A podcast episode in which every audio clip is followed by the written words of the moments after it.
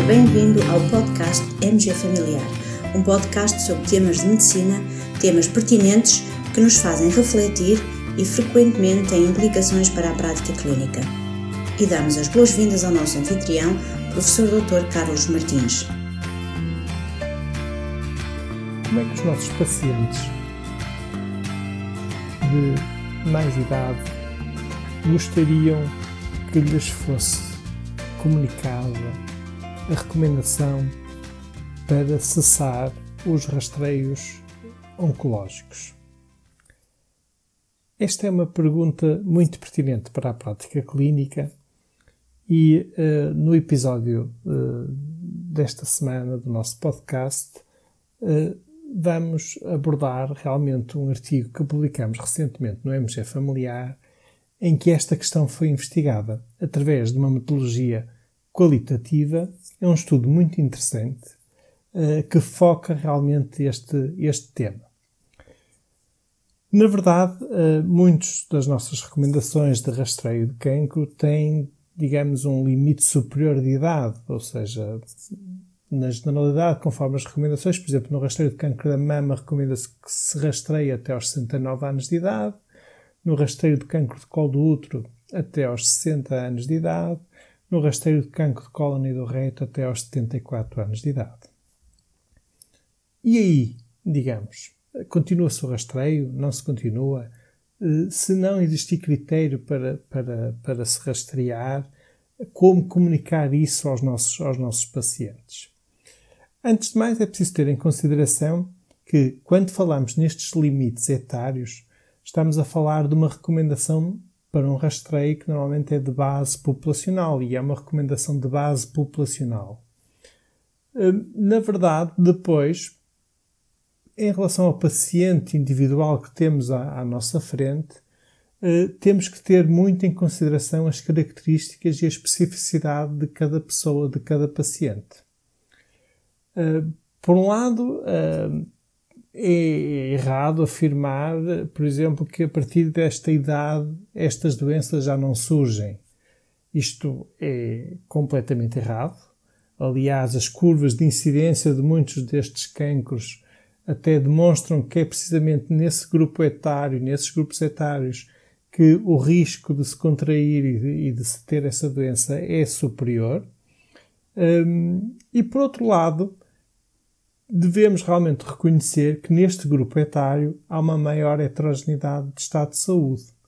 O que quer dizer que nós, na prática, temos às vezes pessoas com, hum, por exemplo, 75, 80 anos de idade, ainda com um bom estado geral de saúde, hum, e à partida com uma, uma esperança de vida que ainda pode ser longa, mas às vezes temos pessoas até com idade inferior, por exemplo, com 66, 67 anos, devido a outros problemas de saúde que tenham, já com um mau estado geral de saúde, em que se percebe que eh, a esperança de vida poderá ser ali algo uh, limitada.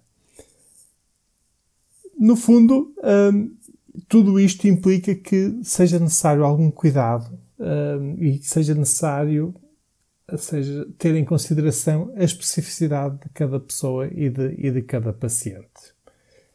Um, no fundo, uh, nós sabemos que quando rastreamos uh, uma pessoa para quem que normalmente o rastreio é aplicado numa fase assintomática, a pessoa está bem, e regra geral, o período que vai desde a detecção das lesões numa fase assintomática que é o que sucede no rastreio, até ao momento em que haja a, a manifestação da doença, em que a doença realmente provoca sintomas, é um período que pode durar uh, alguns anos. Uh, por exemplo, uh, nos ensaios clínicos randomizados, normalmente só se nota uma diferença do ponto de vista da, da, mortalidade entre o grupo rastreado e o grupo controle, ou seja, o grupo não rastreado, eh, passado cerca de 10 anos de evolução, digamos, do, do, do da duração do, do rastreio.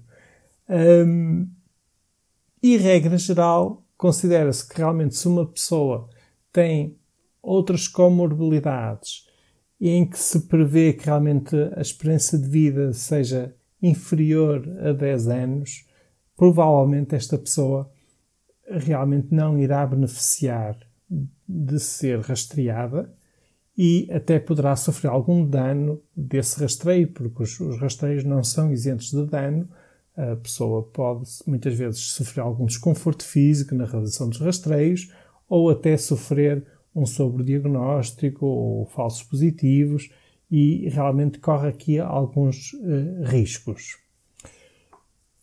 Neste estudo uh, foram efetuadas entrevistas a 40 idosos. E as principais conclusões apontam no seguinte sentido: os participantes realmente eram passíveis de interromper o rastreio de cancro, especialmente se essa recomendação lhe fosse sugerida por um médico da sua confiança. É muito interessante esse aspecto, ou seja, realmente a confiança no médico, no profissional de saúde que cuida dos idosos, aqui é um fator uh, determinante. Por outro lado, quase todos os participantes se opuseram a uma declaração sobre não recomendar o rastreio de cancro em pessoas com uma esperança de vida limitada, já que, de certa forma, eles consideram que os médicos não podem prever com precisão a esperança de vida.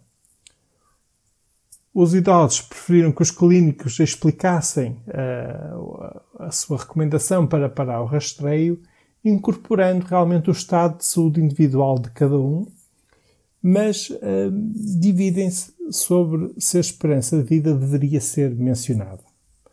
A formulação específica da esperança de vida foi tida como importante um, e muitos sentiram como inadequada a frase de, de se dizer ao paciente pode não viver o suficiente para beneficiar deste teste, deste uh, rastreio em comparação com outra mensagem que seria este teste, este rastreio, não o ajudaria a viver mais, mais tempo.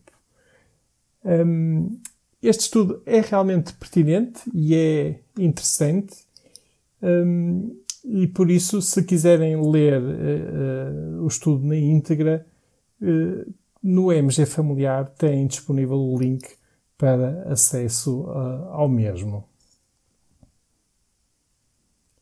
Do ponto de vista de outras sugestões, uh, deixo a sugestão de um artigo que publicamos com um novo quadro e novas recomendações de 2018 da Sociedade de Infecciologia Pediátrica e da Sociedade Portuguesa de Pediatria sobre as vacinas uh, extra PNV, com um quadro resumo elaborado pelo nosso colega João Braga Simões, a quem desde já agradeço em nome de todos os colegas.